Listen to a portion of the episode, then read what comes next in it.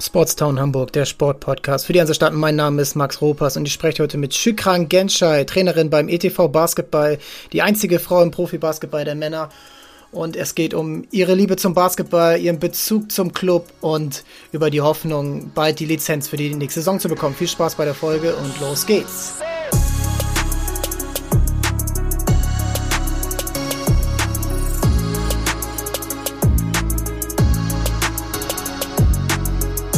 Moin Schikrai, wie geht's dir? Vielen Dank, mir geht's gut, Max. Wie geht's dir? Ja, alles soweit gut. Pfingstwochenende, gleich spielen noch die Towers. Ähm, Spiel 3, ähm, wahrscheinlich wirst du auch mal kurz einschalten.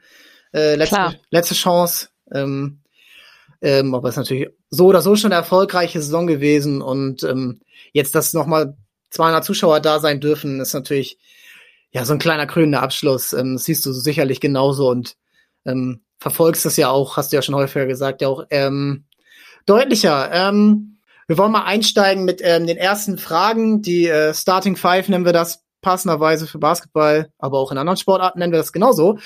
Ähm, und da wäre so meine erste Frage, relativ basketballspezifisch schon. Ähm, welche Regel im Basketball würdest du ändern? Welche Regel ich ändern würde? Pff, das ist eine gute Frage. Noch nie drüber nachgedacht. Ähm, nie. Nicht mal bei einem schlechten Schiedsrichterpfiff. Ah, es gehört irgendwie auch dazu, ne? Es gibt ja auch wieder Gesprächsstoff im Nachgang. Also ich glaube, mir fällt ja ad hoc jetzt nichts ein, was ich ändern würde, nö. Na, okay. Es gibt ja auch immer Unterschiede zwischen NBA und äh, Basketball. Da habe ich auch gerade drüber nachgedacht, ne, ob man irgendwie da die Spielzeit oder so, aber pff, so, ich finde eigentlich so wie das ist, finde ich das okay. Und ich muss auch sagen, ich bin jetzt nicht so der absolute Regelprofi. Ähm, da sind andere bestimmt besser und die haben bestimmt bessere Ideen, was man ändern sollte. Okay, gut. Das ist ja auch manchmal irgendwie, hat ja auch jeder seine eigenen Vorteile und mancher profitiert von der einen Auslegung und manchmal von der anderen.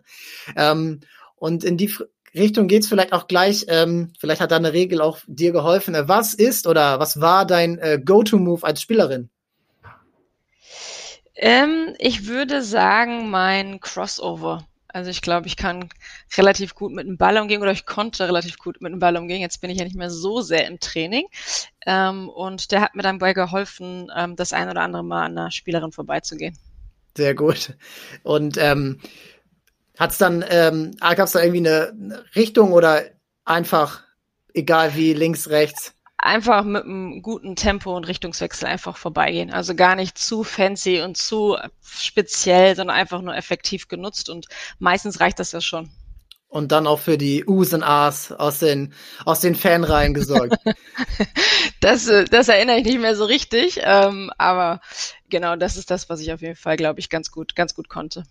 Okay, super. Und ähm, du bist ja von der Spielerin quasi fließend auch als zur Trainerin übergegangen und äh, um das auch nochmal den Hörerinnen und Hörern zu erklären, du bist ja nicht Vollzeit beim ETV beschäftigt, du arbeitest ganz normal äh, Vollzeit ähm, äh, in einer äh, Logistikfirma. Ähm, und ähm, da habe ich mich jetzt gefragt, ähm, gerade jetzt in der Pro B, in der Prof semi-professionellen Liga, wo ja aber auch viele ja schon das sagt der Name ja schon, Pro B auch ähm, voll dabei sind. Äh, wann planst, planst du da das Training beziehungsweise den Matchplan? Ähm, ja, ich habe natürlich ähm, äh, zumindest mal den Vorteil, dass ich das ja nicht anders kenne. Also es ist ja nicht so, dass ich jetzt irgendwie vor zwei Jahren äh, Vollzeit-Trainerin war und dann immer komplett äh, 100 Prozent Zeit dafür hatte ähm, und jetzt in der Situation bin, dass ich quasi eine Doppelbelastung habe. Also ich habe diese Doppelbelastung ja schon seit jeher. Ähm, insofern ist es für mich ganz normal, dass man sich damit irgendwie arrangieren muss. Naja, es ist einfach so, ich habe natürlich ähm, meinen Job und ähm, die Zeit, die quasi zwischen Job und Training oder Spiel äh, bleibt, die muss halt genutzt werden äh, zur Vorbereitung und Nachbereitung. Ähm, und äh, ja, das ist, also es ist natürlich ein immenser Zeitaufwand. Ähm, es bleibt wenig Freizeit. Es ist äh, viel auf Kosten quasi von ähm, ja, Familie und Partner und Co. Das ist so. Aber wenn man da guten Rückhalt hat äh, und die Leute auch verstehen, wie wichtig einem das ist, dann ist es schon möglich, aber man muss auf jeden Fall ähm, zeitlich Opfer bringen. Das ist so. Ja, es ist ja auch dann jeden Morgen, ja, brauchst du ja eigentlich schon fest durchgetaktete Zeiten. Und ähm, jetzt, je höher ihr spielt, das ist ja auch ein Erfolg deine Arbeit und des Teams und des Clubs, aber kommt ja auch immer noch mehr dazu, was äh, so um das eigentliche Spiel herum macht. Und ihr, vielleicht trainiert ihr auch, weiß ja nicht, wann ihr jetzt genau mehr trainiert habt oder ob immer noch genauso viel trainiert wie in der Kreisliga damals. Ähm, aber ja, Medientermine. Nee, nicht. okay. okay, gut. Und ähm, Medientermine und alles und ähm, Sponsoring ähm, kommen wir auch später noch zu, dass du ja auch ähm, im ähm, Lizenzantrag komplett involviert bist und ja, da ähm, geht schon einiges für drauf. Ähm, da frage ich mich auch, ähm, das wäre jetzt die nächste Frage, ähm, um das alles dann auch zu ähm, zu schaffen und ähm, da hat man sicherlich auch Vorbilder und äh, welche Trainerin oder welcher Trainer hat eine He Eigenschaft, die du ähm, die du gerne hättest? Äh, also dadurch, dass ich schon 35 bin, äh, glaube ich, sind viele Eigenschaften, die man so hat, äh, die hat man dann auch, glaube ich. Ne? Also natürlich gibt es Dinge, die man besser machen möchte, aber ich glaube, so grundsätzlich charakterlich und der, die Eigenschaften, das steht schon ganz ordentlich.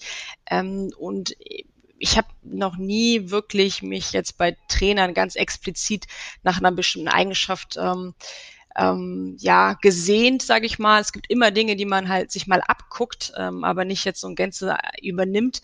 Ähm, ich glaube einfach, das muss aber jeder Trainer. Äh, man muss sich einfach sehr, sehr gut organisieren können. Äh, man muss gut Prioritäten setzen. Äh, man muss wissen, was wichtig ist und man muss aber auch manchmal akzeptieren, ähm, der Tag hat einfach nur 24 Stunden äh, und dementsprechend ist die, diese Ressource Zeit limitiert. Ähm, und da muss man vielleicht auf einiges auch mal ähm, sagen, okay, das schaffen wir heute nicht mehr, weder im Training noch in der Vorbereitung und das muss einfach jetzt, hat Prio 3 und kommt dann irgendwie das nächste Mal dran. Das ist so. Ich glaube, ähm, man kann nicht immer alles wollen und wenn man häufig, glaube ich, versucht, alles zu ähm, schaffen, dann ähm, macht man nichts so richtig. Also insofern äh, Mut zur bedachten Lücke auch ein bisschen. Okay, ja gut, das ist ja auch irgendwo letzten Endes dann auch langfristig die bessere Entscheidung wahrscheinlich, damit man eben nicht ähm, dann irgendwas halbfertiges dann fest implementiert, ne? Und das äh, ja, du eben dann das dann auch richtig angehen kannst zu seiner richtigen Zeit und schlafen müsste ja auch noch, äh, sowohl du, aber auch als die, die Spieler ja auch, die Klar. dann ähm, ja auch ihren, die meisten ja auch irgendeinen Job haben oder ein Studium oder was auch immer und ähm, da würde mich jetzt noch, ähm, da kommen wir jetzt zur letzten Frage, jetzt nicht die perfekte Überleitung, aber ähm, mit welcher Halle in Hamburg hast du die besten Erinnerungen? Also, wo hast du vielleicht deinen größten Erfolg gefeiert oder auch, ja, verbindest du einfach am meisten? Mm, ja, weil wir jetzt quasi eher aus der Trainerperspektive gucken, auf jeden Fall äh, die Hohe Weide. Die Hohe Weide, unsere Heimhalle quasi bis zuletzt noch in Eimsbüttel, ähm, weil da für mich so vieles begonnen hat und als wir irgendwann äh, die Halle zur Verfügung stand, ähm, da viel trainiert haben, viel am Wochenende, viele extra Einheiten und aber auch ähm, den Klassenerhalt in der ersten Regionalliga den Aufstieg eigentlich in die Pro B. Also all das ist in dieser Halle passiert. Ähm, da ist auch der meiste Spielbetrieb bei uns im Verein. Also wir haben ja nicht nur die Pro B, wir haben ja viele andere Teams, äh, Herren- und Damenteams und Jugendteams. Ähm, und das ist schon so ein bisschen Dreh- und Angelpunkt von uns. Insofern ist das für mich die wichtigste Halle. Ja, krass. Das ist äh, interessant. Ich hatte nämlich mal mit meiner E-Jugend bei Altona einen Hallenspieltag da und dann habe ich dann irgendwie ein Video von eurer Mannschaft gesehen, ähm, cool. wie ihr da gespielt habt und dann dachte ich, da spielen die? Krass. Und dann sitzen da überall Zuschauer und links, rechts, also es ist echt, ähm, ja, dass ihr aus diesen, ähm, jeder, also ich komme eher aus um, grundsätzlich eher vom Land und da hat jeder Dorfverein eine größere Sporthalle und dass ihr ähm, dort eben ja auch, das ist ja wahnsinnig eng alles und ähm, hat ja irgendwie auch einen Charme, aber ähm, klar, natürlich dann auch logisch, dass man da dann relativ viel verbindet. Ähm, und dann eben auch solche Erfolge dann eben über einen langen Zeitraum. Das ist natürlich krass. Ähm, du hast ja eben schon angesprochen, dass du ähm, krasses Zeitmanagement benötigst und Sachen priorisieren musst und auch deinen Job noch vereinbaren musst und dein Privatleben, wo ja auch, also logischerweise dann auch mal Abstriche gemacht werden müssen. Ähm, wie sieht gerade aktuell jetzt auch ähm, speziell in der Corona-Zeit dein Alltag aus? Ihr habt die Saison ist vorbei, sie wurde abgebrochen. Ähm, Nochmal um den äh, Zuschau äh, Zuschauern, Zuhörerinnen und Hörern das zu erklären. Ihr der Abstieg wurde ausgesetzt, ihr wart, hättet noch die Playdowns gespielt ähm, und jetzt geht's aber darum, egal ob Abstieg oder nicht, die Lizenz für das nächste Jahr zu bekommen, für die Pro B, die dritte Liga. Und ähm, da bist du ja genauso involviert äh, wie beim äh, Training und ähm, das ist die normale Trainerin-Arbeit. Ähm, wie sieht da dein Alltag gerade aus?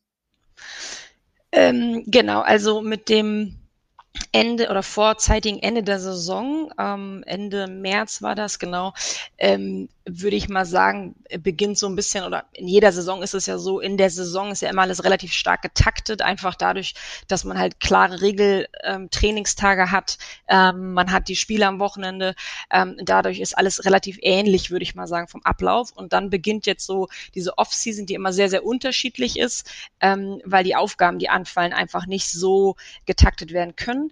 Ähm, aber völlig richtig, genau, Saison wurde quasi beendet und damit ähm, ging die Aufgabe einher, ähm, ja, den Lizenzantrag erneut zu stellen. Das haben wir auch getan. Und äh, dazu muss man sagen, dass sich das so in zwei ähm, ja, Etappen splittet. Die erste Etappe war schon Mitte April, vorausgesetzt, dass man den Antrag überhaupt einreicht. Relativ viele Formalitäten ähm, bezüglich der Halle, bezüglich ähm, ja ganz viele, ganz viele Unterlagen, die man einreichen muss. Ähm, und jetzt äh, bis zum Ende dieser Woche quasi, nee, bis 1. Juni ist die ist die Deadline, ähm, muss man vor allen Dingen das Thema Finanzierung nochmal nachweisen und nachweisen, wie man sich vorstellt, ähm, die Saison ähm, ja ähm, auch zahlentechnisch aufzustellen. Und da sind wir gerade.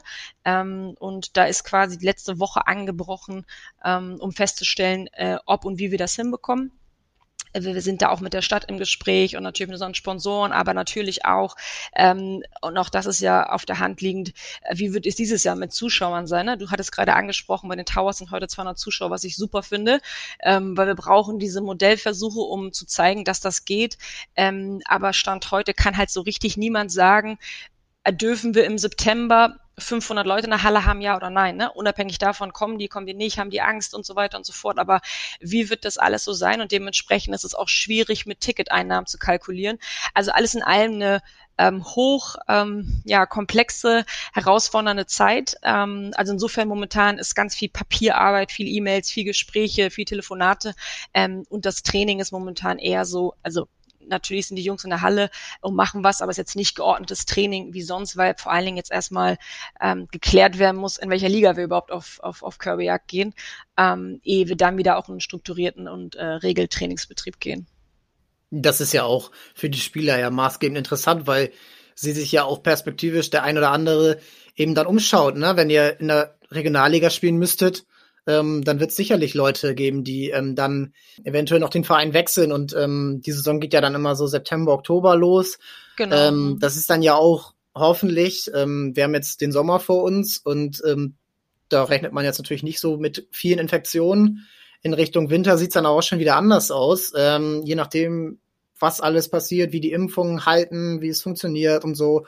Und ähm, da habt ihr ja auch gerade ähm, gerade jetzt in den letzten 15 Monaten ja schon so viel durchmachen müssen, ähm, dass das dann natürlich, klar, man gewöhnt sich an jeden Stress, aber das ist ein dauerhafter Ausnahmezustand ist einfach für niemanden gesund und ähm, dass ihr jetzt überhaupt noch ein Team seid und das ist nicht selbstverständlich. Also es fallen in jeder Sportart gibt es Mannschaften, gerade die ähm, äh, nicht wissen, wo es hingeht. Also es fängt bei Werder Bremen im Fußball an mit einem möglichen Punktabzug und es geht weiter in Handball- und Basketball liegen. Da frage ich mich, wie habt ihr es überhaupt geschafft, in den letzten 15 Monaten die Truppe zusammenzuhalten?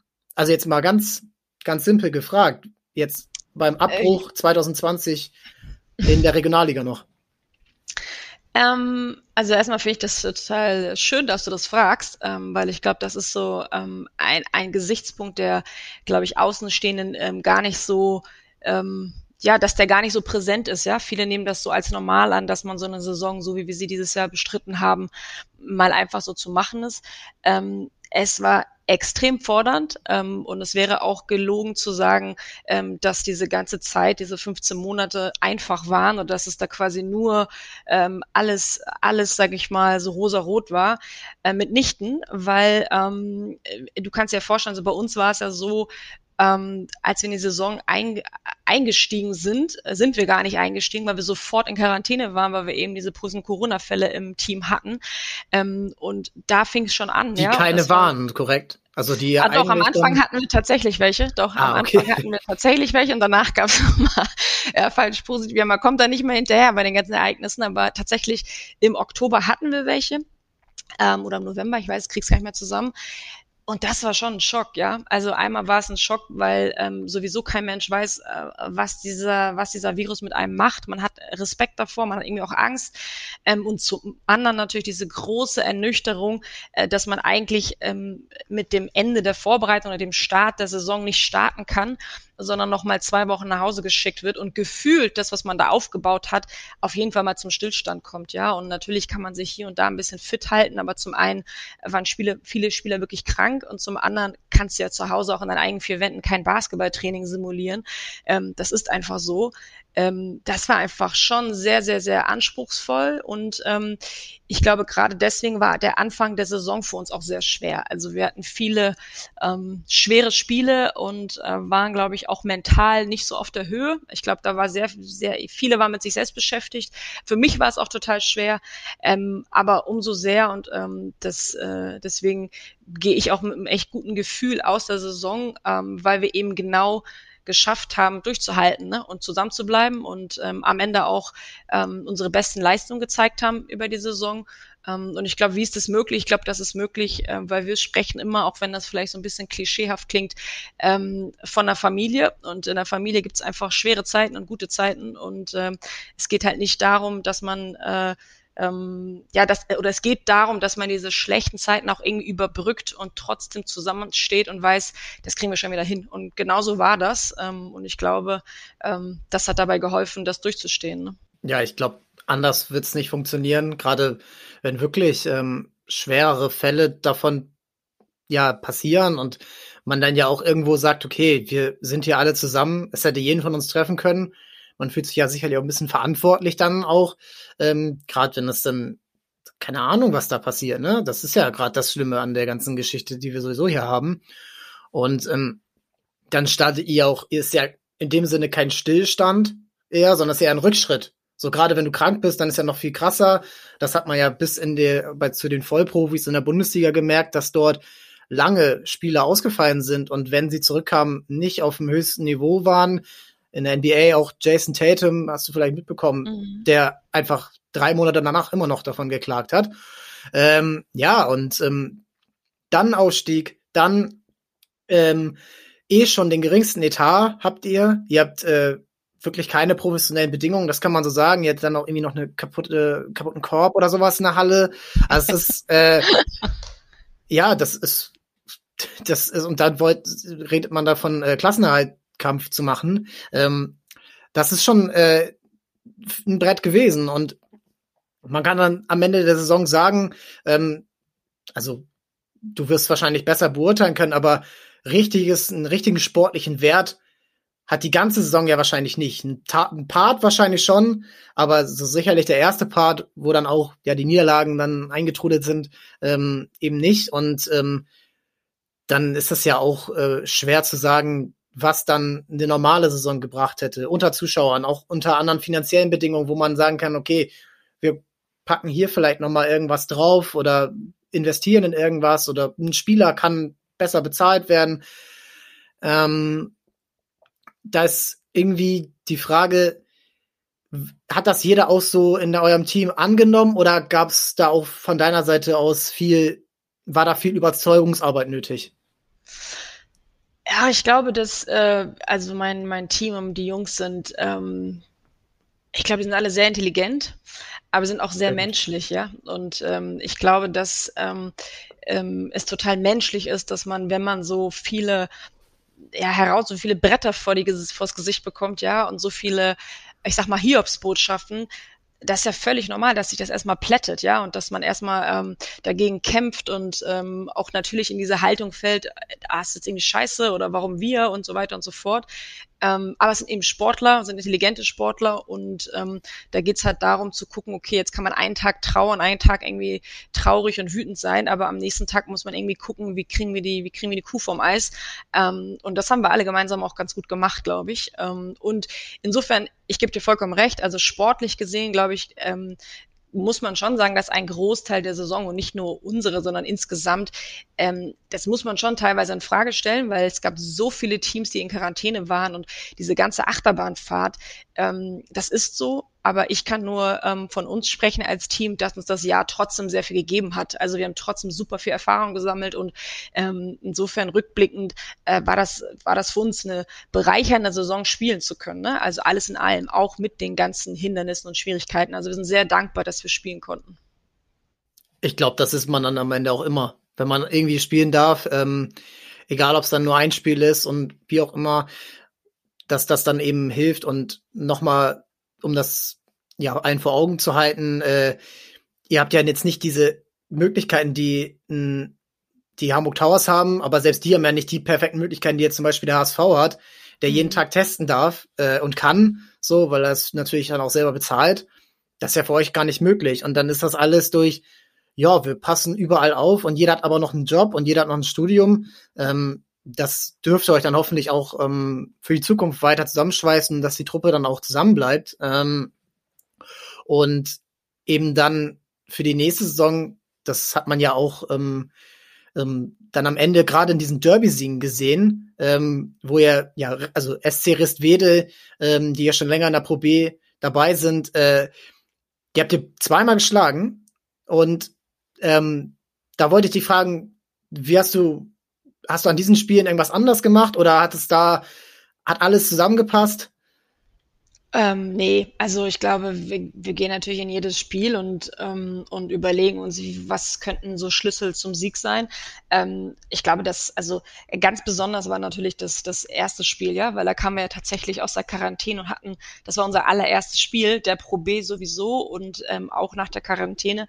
Und das in Wedel zu gewinnen nach einem basketballisch absolut überhaupt kein Leckerbissen. Also es war äh, auf unsererseits auf jeden Fall äh, nicht das Beste, was wir da gezeigt haben, aber wir haben ja gewonnen, ja. Wir haben irgendwie einen Weg gefunden zu gewinnen. Und das ist schon was ganz Besonderes und davon nährt man natürlich auch. Und dass es dann auch noch ein Derby ist, umso schöner. Ähm, aber gerade da muss man jetzt die Jungs oder das Team, glaube ich, nicht großartig extra motivieren. Also alle wollten spielen und alle haben sich drauf gefreut. Ähm, ja, und umso schöner, dass wir es auch erfolgreich eben gestalten konnten. Eher bremsen als noch extra motivieren wahrscheinlich. Grad, also ja.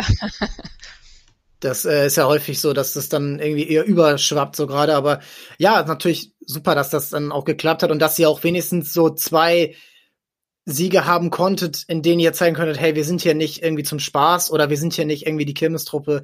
Das ist schon schon cool. Und ähm, um das kurz ähm, bisschen zurückzustellen und dann eher noch mal auf dich zu schauen. Ähm, du bist Jahrgang 86 und hast angefangen mit Basketball. Ähm, so liest man es und ähm, ja, so hast du es mir auch erzählt vorher. Ähm, du hast mit knapp 14 angefangen und eigentlich ja eher durch Zufall, weil dein Sportlehrer dich zum dich zum äh, dich ja gescoutet hat und sagt, jo, du musst mal äh, du musst mal ähm, zum zum Basketball gehen. Ähm, woran hat er das festgemacht? Äh, ach, das war jetzt, nee, das war jetzt nicht so, dass ich jetzt irgendwas Außergewöhnliches konnte, wo man dachte, das muss, das muss Basketball werden, ähm, sondern der war einfach selber so ein Basketball-Fan. Also der ah, war einfach selber tatsächlich Basketballspieler und Trainer und ähm, und, und auch sehr erfolgreich gewesen. Äh, der kam aus Bulgarien ursprünglich.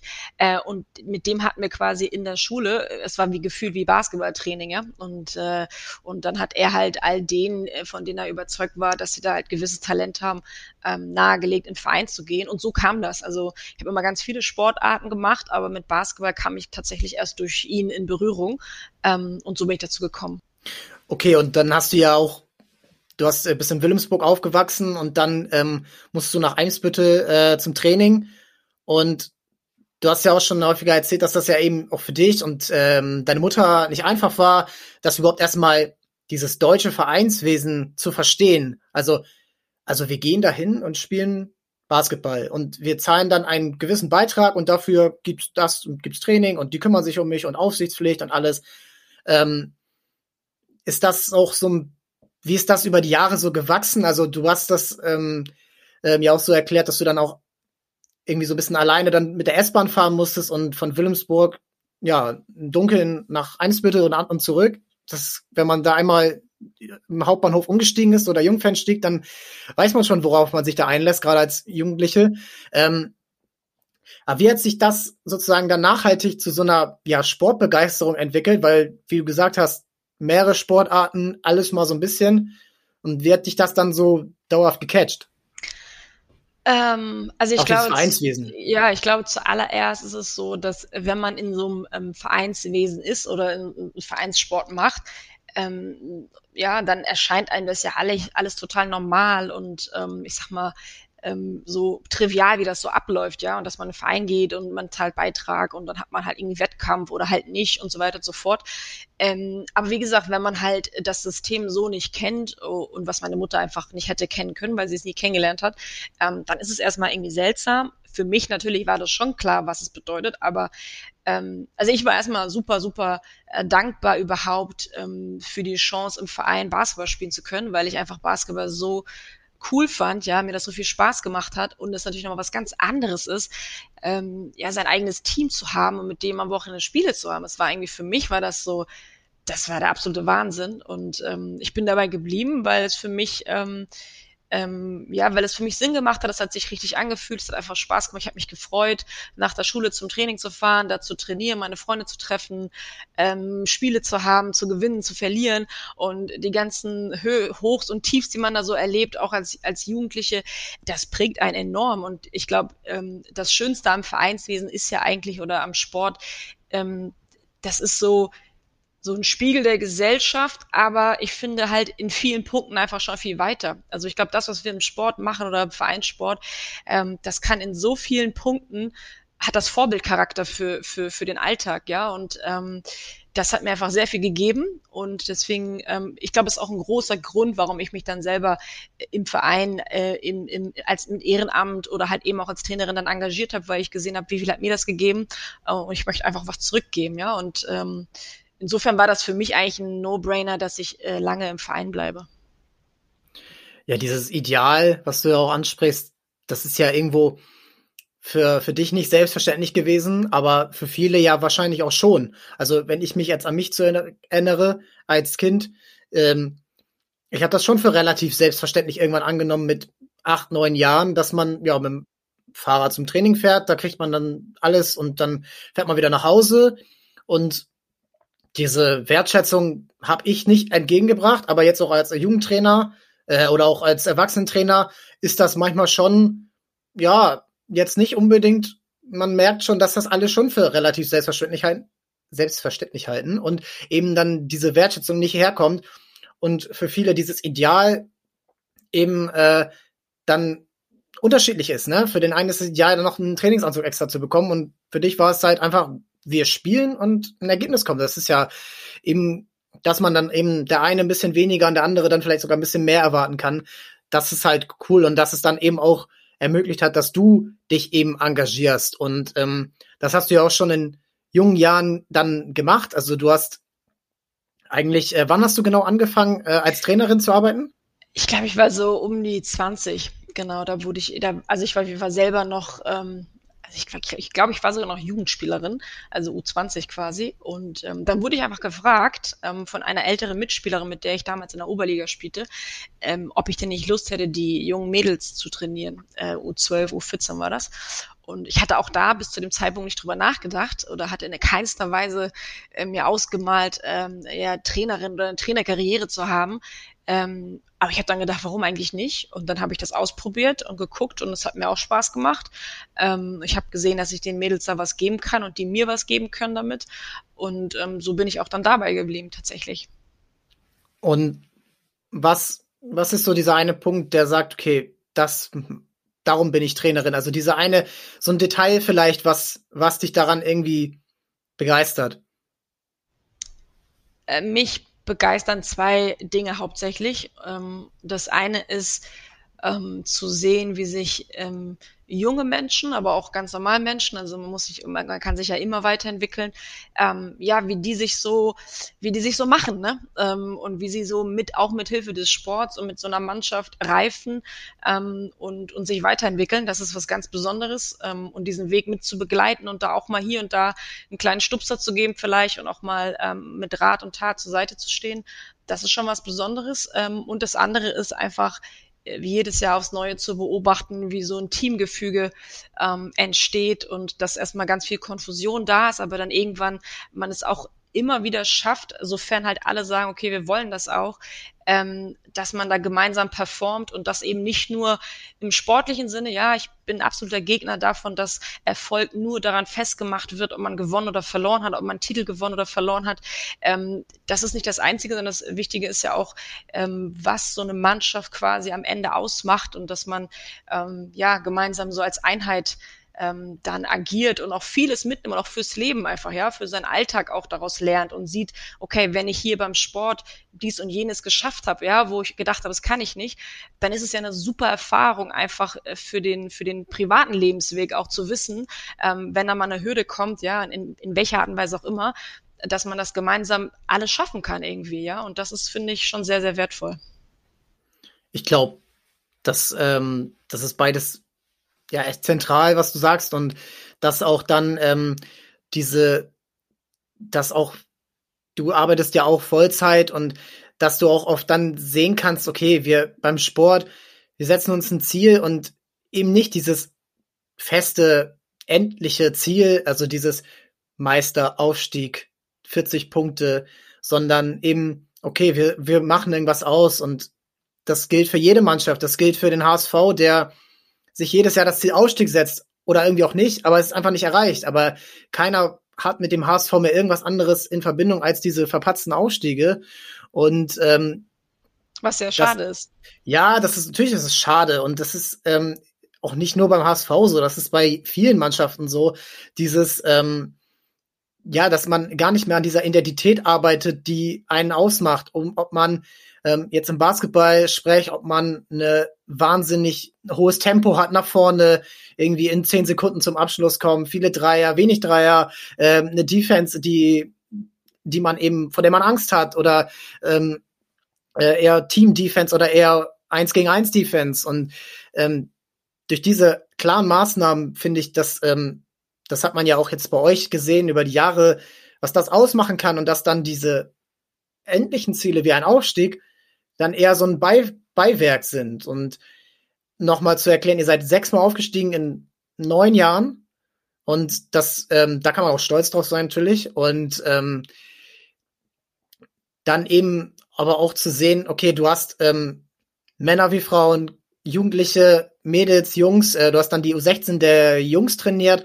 Und ähm, ich glaube, da würde ich irgendwie mal ähm, von dir wissen wollen, ähm, gar nicht jetzt um so doll auf dieses, äh, ja, die einzige Frau im Profi-Basketball, da, darauf sollst du natürlich stolz sein und auch eine Inspiration für andere sein, aber was, was willst du, ähm, was gibst du den Jungs oder den Mädels, egal wen du irgendwann trainierst, was gibst du denen am Anfang jeder Trainingseinheit mit? Womit, womit steigst du ein?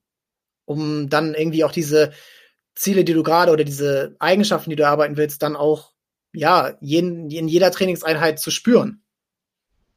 Ich glaube, ähm, also erstmal muss man sagen, wir sind alle nicht perfekt, ja, und ich bin auch nicht perfekt. Niemand. Das heißt, ähm, das gelingt mir auch nicht jedes Training, dass wir ein super Training abliefern, ja, und dann nehme ich mich auch damit rein. Das gibt auch einfach Trainings, wo alle danach rausgehen und sagen, oh, das war heute irgendwie richtig scheiße, ja, das gibt's einfach. Ähm, ich glaube, trotzdem ist es so, was ich immer versuche, ist, äh, wenn wir ins Training reingehen, ähm, ähm, dass allen zumindest klar ist, was heute der Plan ist und dass, egal was wir machen, dass wir das mit Intensität machen müssen ähm, und dass wir uns fokussieren müssen auf das, was wir tun wollen. Ähm, weil das kennt jeder von sich, ja, wenn ich, man kann zwei Stunden äh, Mathe lernen oder man kann zwei Stunden Mathe lernen, ja. Ich kann zwei Stunden lang irgendwie auf die Zahlen gucken ähm, und danach versuchen, eine Arbeit darüber zu schreiben, dann wird das nicht so ordentlich werden. Oder ich kann zwei Stunden, Stunden wirklich versuchen, mich darauf zu konzentrieren und zu überlegen, was mache ich da eigentlich? Und kann wahrscheinlich besser vorbereitet in so eine Klausur reingehen. Ich glaube, so ist es beim Training auch, ja, dass man das, was man anpackt, tatsächlich auch richtig macht. Ich glaube, das ist ganz, ganz wichtig, ähm, das zu transportieren, das ernst zu nehmen ähm, und flexibel aber auch zu sein. Ja, wenn man im Training merkt oder auch in so einem Spiel merkt, ähm, das läuft irgendwie nicht so wie geplant, dann nicht mit Ach und Krach das durchziehen wollen, ähm, sondern überlegen, okay, vielleicht ist heute ein anderes Werkzeug notwendig quasi ähm, und dann auch eben diese Flexibilität zu haben. Ähm, und ich glaube, ganz wichtig ist, äh, und das versuche ich auch immer, äh, dass man eben nicht immer nur das alles ähm, sagt, was man möchte, sondern dass man das vorlebt, ja. Also wenn man, wenn man möchte, dass die Leute fokussiert sind, dann muss man selber fokussiert sein. Ne? Dann kann ich nicht die ganze Zeit, keine Ahnung, mit dem Kopf woanders sein und aber von den 100 Prozent verlangen. Das funktioniert natürlich nicht. Insofern, glaube ich, fängt es immer bei einem selber an. Gestehst du dir das dann auch manchmal vor den Spielern ein, dass du in dem Stress, der jetzt gerade im letzten Jahr vor war, äh, vorhanden war und ähm, jeden Tag wahrscheinlich bestimmt hat, gestehst du das denn äh, vor den Spielern auch ein? Weil es ist Absolut. ja. Okay. Also, also ich, ich gehe jetzt nicht jeden Tag ins Training und sag, äh, red davon, äh, was ich wie schlecht gemacht habe. Nicht, nicht jeden Tag, nicht jedes Training.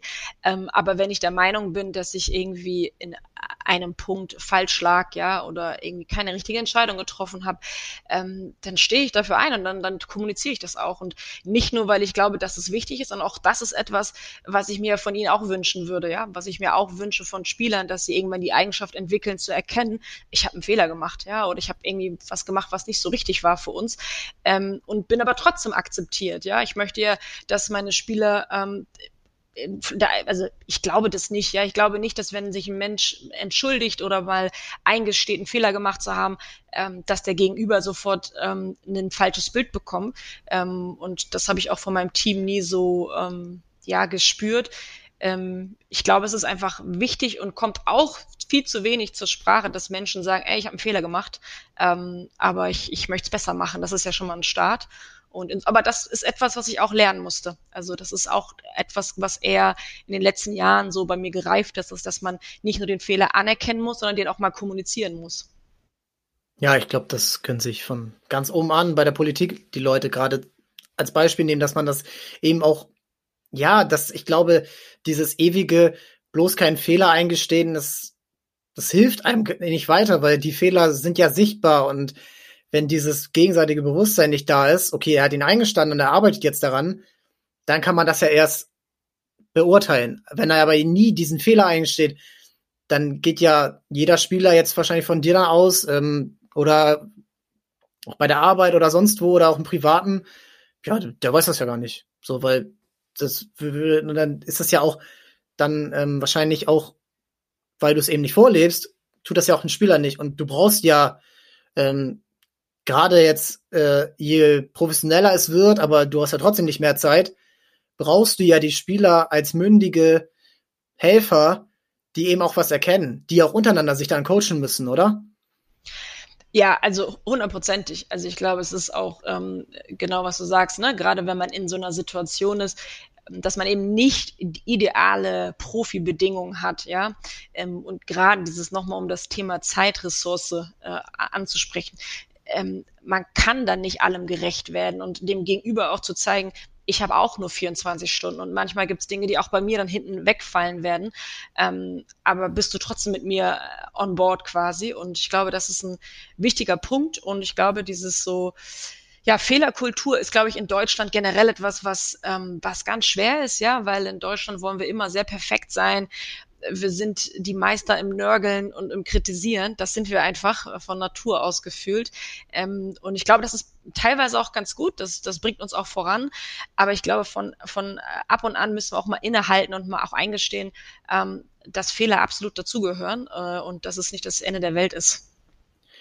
Ja, ich glaube, das ist bei euch jetzt auch gerade so dieses, ja, diese deutsche Kultur. Ich will mir jetzt nicht irgendwie das Urteil erlauben, dass es in anderen ähm, Kulturen nicht anders ist. Also die asiatische Kultur hat ja auch sehr bekannterweise sehr große Schwer äh, Fehler oder tut sich sehr schwer damit, Fehler einzugestehen, Absolut, das ja. Gesicht zu verlieren. Ja. Ähm, und auch in der anderen Ländern ist das ja oft so. Ähm, aber gerade diese Fehler und gerade ist es ja eigentlich das perfekte Beispiel dafür, keiner kann was für die Situation. Und ihr habt gerade diese ähm, Situation, die letzten 15 Jahre äh, 15 Monate, Entschuldigung, äh, waren die absolute Shitshow. Also es war nichts, nichts war geil und ähm, ihr müsst jetzt zu allem Überfluss noch für, obwohl ihr für nichts konntet, äh, nichts irgendwas konntet, für die nächste Saison erstmal beweisen, dass ihr finanziell vorweisen, dass ihr Pro B tauglich seid. Und da ist ja auch wieder Lizenzarbeit, Summen vorweisen, die Halle, das habt ihr ja schon geklärt, ihr spielt in Wands, ihr wollt ja in Wandsbeck aktuell ja. spielen, solange ja. die ähm, neue Halle bei euch in, ähm, am Lockstädter Steindamm noch nicht fertig ist. Ähm, wir würden, nee, wir würden trotzdem in Wandsbek spielen, weil in der neuen Halle da ist keine große, also keine Halle, die den Basketball Richtlinien gerecht werden würde, die die Pro B ähm, voraussetzt. Ah, okay. Super, dann äh, ist das auch geklärt. Und ich meine, das ist ja erst schon, erstmal schon mal ein Aufwand von Eimsbüttel nach Wandsbek zu fahren. Wer das mal gemacht hat, irgendwie, egal ob Bahn oder Auto, das ist nicht so einfach. Und ähm, das müsst ihr jetzt machen. Da müsst ihr noch vorweisen, okay, finanziell, der Verein hat Einbußen. 800.000 Euro liest man ähm, durch 3.000 verloren gegangene Mitglieder. Das äh, durch Corona, weil das eben die natürlich dann auch wieder finanzielle Einbußen hat. Also jeder hat irgendwo etwas ähm, irgendwie seinen Teil dazu beigetragen, äh, unfreiwillig, dass das jetzt schwer ist. So und jetzt ist die Frage, reibt es dich irgendwie oder treibt es dich in den Wahnsinn, dass jetzt das immer noch so schwer ist und immer noch ihr immer noch so um tausende Euro kämpfen müsst und wieder eventuell wieder eine Crowdfunding-Kampagne oder was auch immer. Ist das, fühlt man sich da so ein bisschen ja ans Bein gepisst, will ich jetzt mal sagen, dass man da einfach, egal wie schwer es ist, es immer noch schwerer wird. Und man könnte ja, wenn die Regularien sich ein bisschen anpassen an die Situation, weil alles andere passt sich ja auch an. Wie ist das? Gerade wenn man jetzt da jeden Tag drum kämpft. Du hast gesagt, Anrufe, E-Mails, alles mögliche. Ja, äh, genau. Also es ist tatsächlich, ähm, also es gibt, es gibt Momente und es gibt auch Zeiten, jetzt gerade in den letzten Monaten, die auf jeden Fall ein Gefühl in Wahnsinn getrieben haben. Ähm, ja, weil es einfach irgendwo, irgendwann an die Substanz geht, ist ja so, natürlich, ja.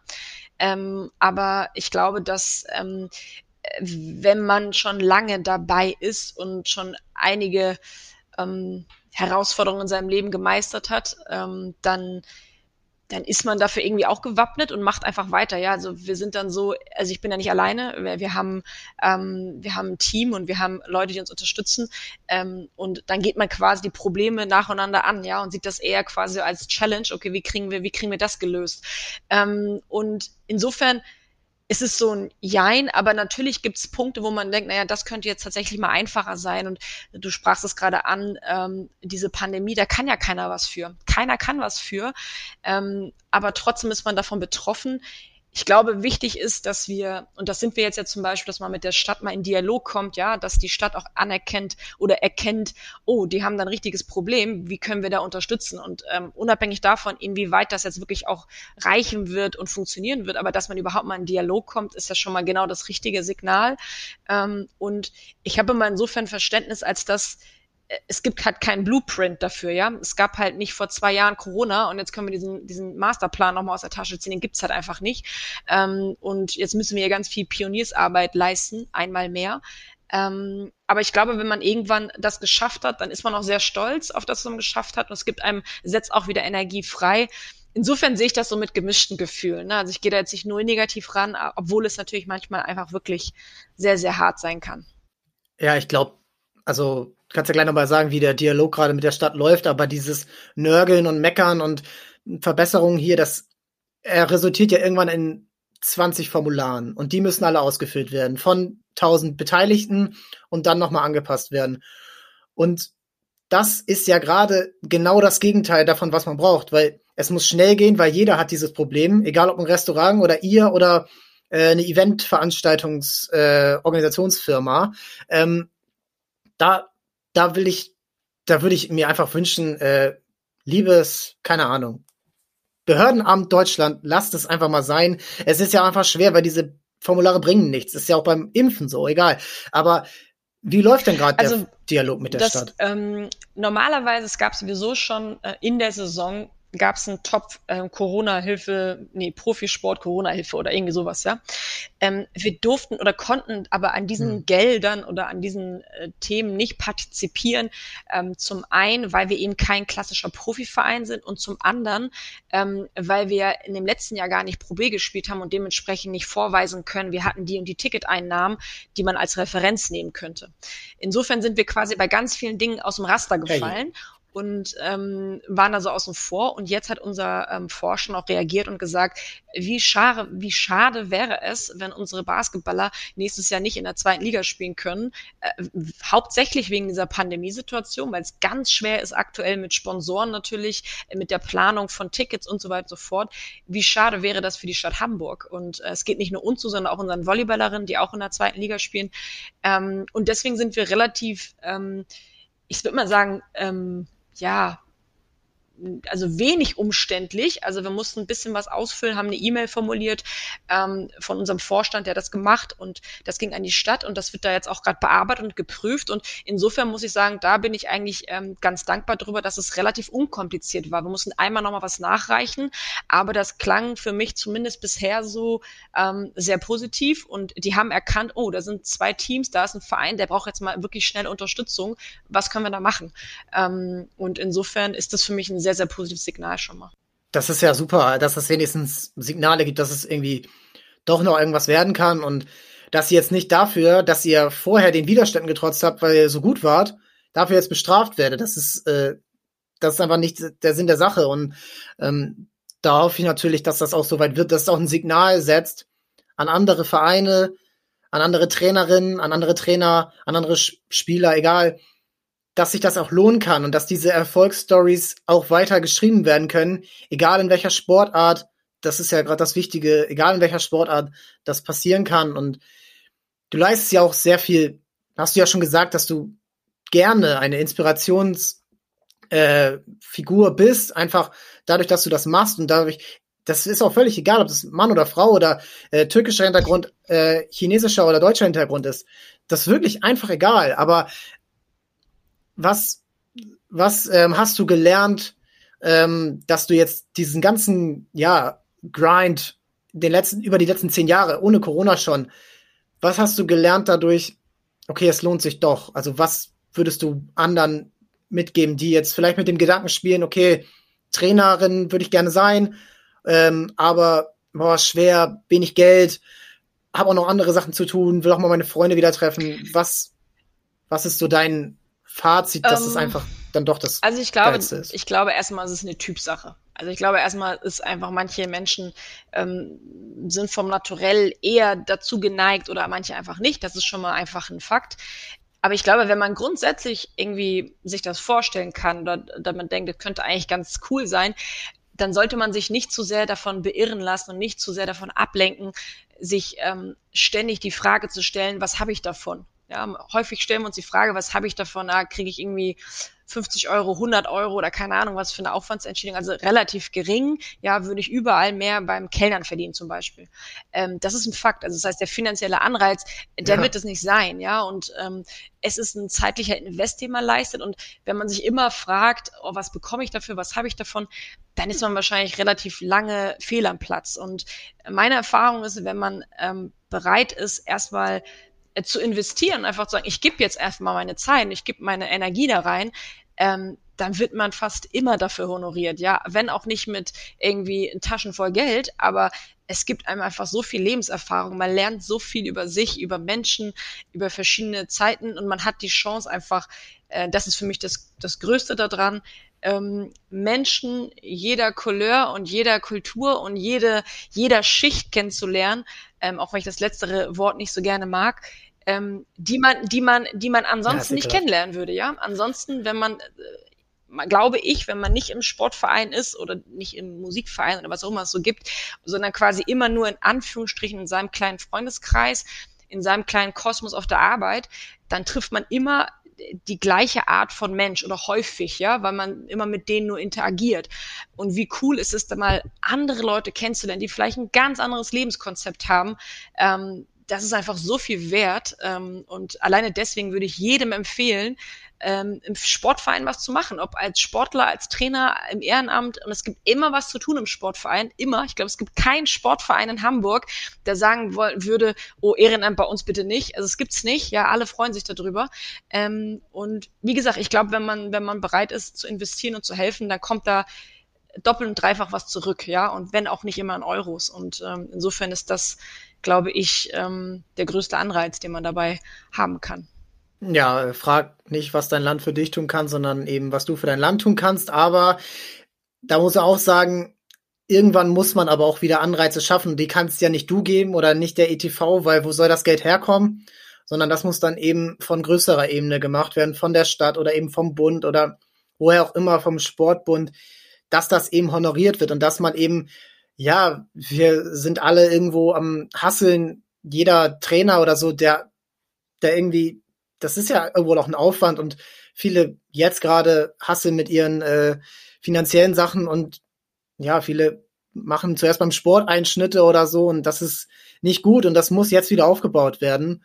Gerade für Kinder, gerade für Kinder, die jetzt ja viel zu Hause gehockt haben und vielleicht nicht die Möglichkeiten haben, dann irgendwie Sport zu treiben und wo die Eltern jetzt auch nicht die Möglichkeiten haben, mit ihnen dann irgendwie auf den Bolzplatz zu gehen, was ja irgendwann sowieso nicht ging.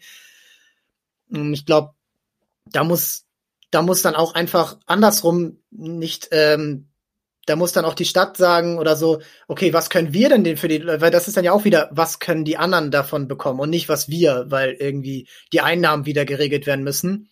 Das muss dann ja auch geregelt werden und ich hoffe, ähm, damit das hier auch äh, abzuschließen und ähm, damit auch äh, ja, das auch ähm, gehört wird und dass es eben auch gesagt wird, dass eben Stories wie eure beim ba ETV Basketball oder auch andere Sachen, die eben gerade jetzt eben nicht finanziert werden können, durch weder durch Unternehmen, die gerade Einnahmeverluste haben oder äh, Sponsoren oder eben Tickets, die nicht gekauft werden können oder Streams bei ähm, ja, Sport Deutschland TV nächstes Jahr einschalten.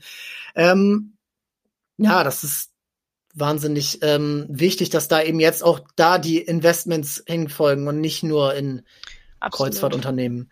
Ähm, ja, ähm, wenn du noch so einen wenn du noch so einen Wunsch hast für die für die nächsten zwölf Monate, was wäre der? Oh, ich hoffe natürlich äh, ganz ganz klar und auf der auf der Hand liegend, dass ähm, wir diese Pandemie ähm, in den Griff bekommen als Gesellschaft ähm, und ähm, insoweit wieder quasi Stück weit zu unserer Normalität zurückkehren. Ja, wir alle wieder ähm, nicht nur Sport machen können im Verein, die Kinder, ähm, dass wir wieder, dass das Kulturleben wieder aufgeht, losgeht, ja, dass wir mal wieder ins Kino gehen können, dass die Gastronomie endlich wieder ähm, aufblüht, also dass wir quasi wirklich wieder ein Stück ähm, ja, Normalität einkehrt in der Gesellschaft ähm, dass wir alle gesund bleiben so und ähm, ich glaube, das ist jetzt erstmal das Allerwichtigste. Also nach dem, nach dem, was die letzten 12, 15 Monate so hatten, ähm, ich glaube, sind alle, sind, glaube ich, alle wieder bereit dafür, ja, dass wir zu der Zeit zurückgehen können, ähm, wie es vor der Pandemie war.